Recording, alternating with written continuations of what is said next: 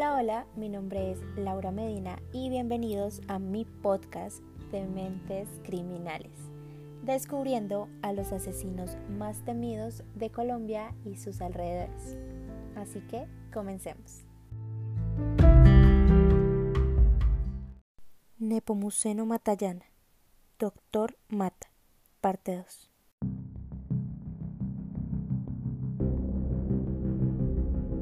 En el podcast anterior comentábamos que Nepomuceno tenía un poder de convencimiento increíble, además de aprovechar las falencias del sistema judicial a su antojo para librarse de sus responsabilidades. Este personaje, aparte de disfrutar las riquezas que lograba obtener, se encantaba de condicionar la voluntad de sus víctimas ya que analizaba profundamente la situación y su entorno para que le fuera mucho más sencillo estafarlas. De hecho, se aprovechaba de sus debilidades para manipularlos y de esta manera lograr su cometido.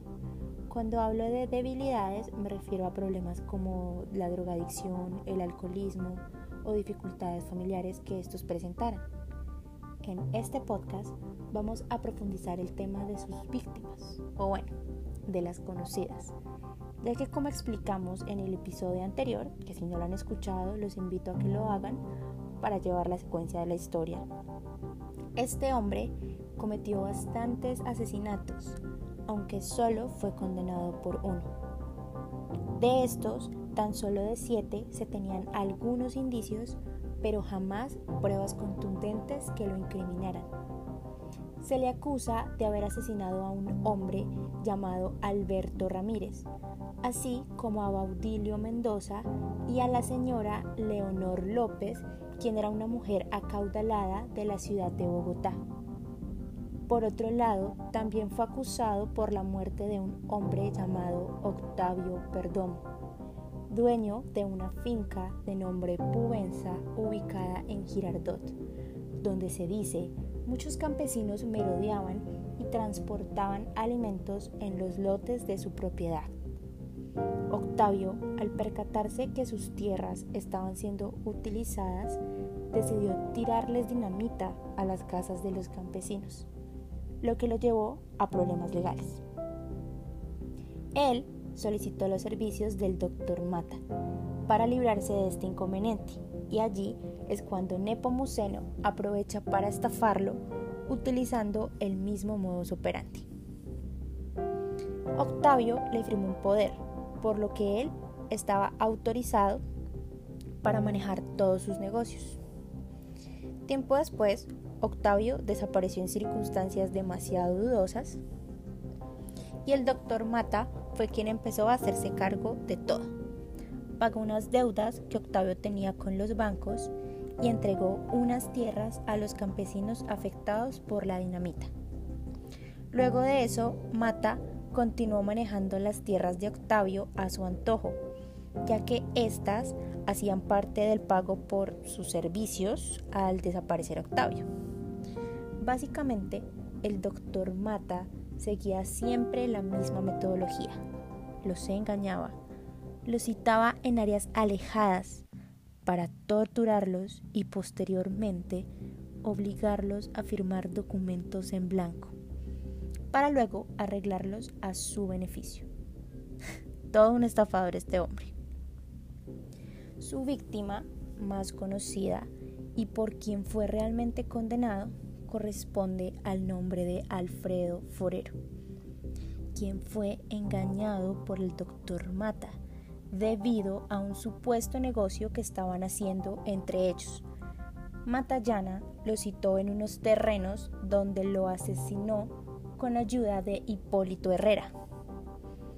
Cuando los familiares de Alfredo reportaron la desaparición del mismo, empezaron a realizarse una serie de investigaciones y estas apuntaban a la culpabilidad del doctor Mata. A raíz de estas investigaciones, la novia de Alfredo, junto con las autoridades, se dirigen al lugar de los hechos, que se presumía era una finca de propiedad de Matallana, donde al parecer se habían citado. A esta inspección asistió el señor Hipólito. El terreno era realmente grande y era casi imposible encontrar indicios del asesinato de Alfredo, por lo que el cansancio y el hambre empezaron a atacarlos. La novia de Alfredo se dispuso a servir alimentos a todas las personas que estaban allí, excepto a Hipólito quien deseoso de un poco del tradicional caldo de gallina colombiano, decide confesar los detalles del asesinato y el lugar en el que se encontraba el cuerpo de Alfredo.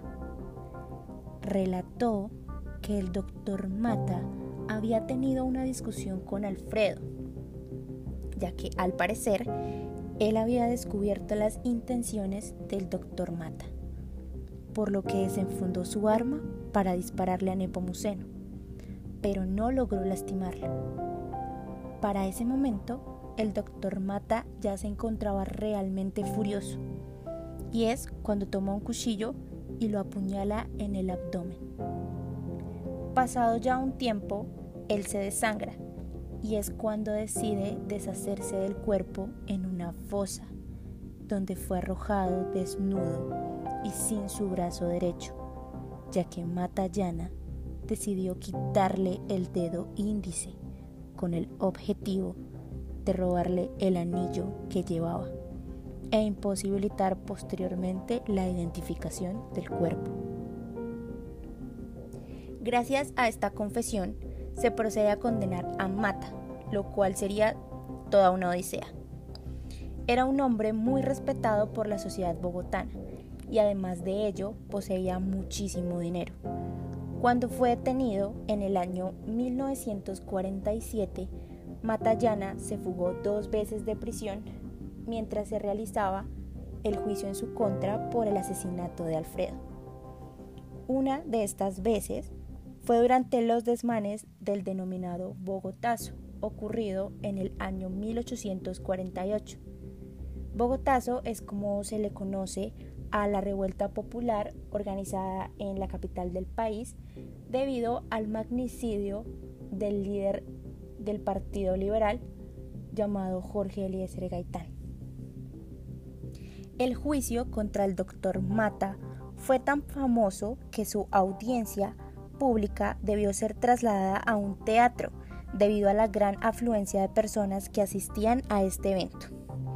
Ante esto, hasta el famoso escritor colombiano Gabriel García Márquez, en una de sus crónicas, comenta, abro comillas, las audiencias públicas que se adelantan en Bogotá para juzgar al célebre doctor Mata están haciendo la competencia al derecho a nacer, cierro comillas. Esto último hace referencia a una radionovela que en ese momento tenía la más alta sintonía nacional.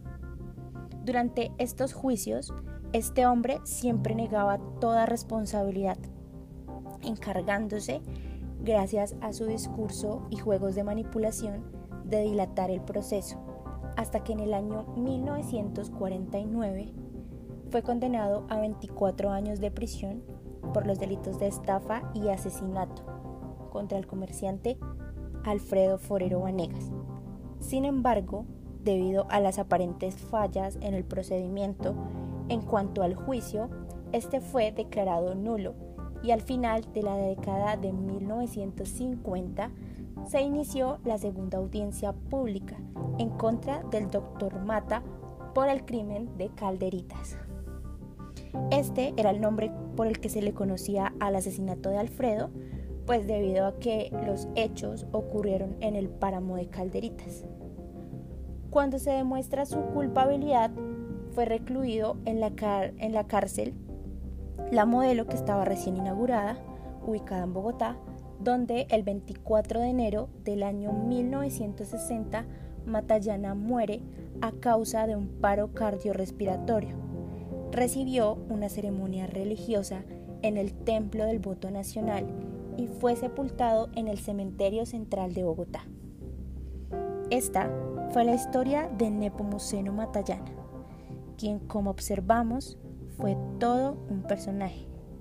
Quizá debido a ello tuvo tanta influencia. Prueba de esto son los varios escritos dedicados a este hombre. Uno de ellos, y que personalmente les recomiendo, es el libro titulado Los monstruos en Colombia sí existen, del investigador Esteban Cruz. De hecho, en este libro hay datos de varios asesinos seriales que vamos a tratar en este podcast y que también hemos tratado como El sádico del charquito. Es un libro 100% recomendado para todos los amantes de esas historias de crímenes reales en Colombia. Otro escrito inspirado en este personaje es una crónica titulada Mata, Mata, Matallana del escritor y docente Fernando Iriarte. Bueno, Nepomuceno, además de inspirar escritos, también ha inspirado series para la televisión colombiana. En el año 2014 se estrenó en nuestro país Doctor Mata, basada en su historia bajo la dirección de Sergio Cabrera.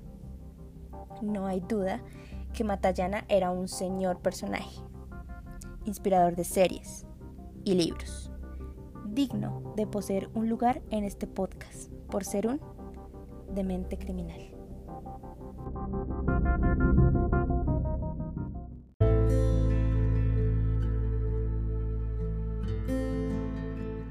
Muchas gracias por escuchar este podcast. Seguiremos descifrando qué personajes se esconden a través de mentes criminales. No olviden suscribirse a mi podcast para poder acceder a todos los episodios, al igual que la página de Facebook de Mentes Criminales. De Mentes, una linecita entre Dementes, donde podremos interactuar. Muchas gracias y hasta un nuevo capítulo.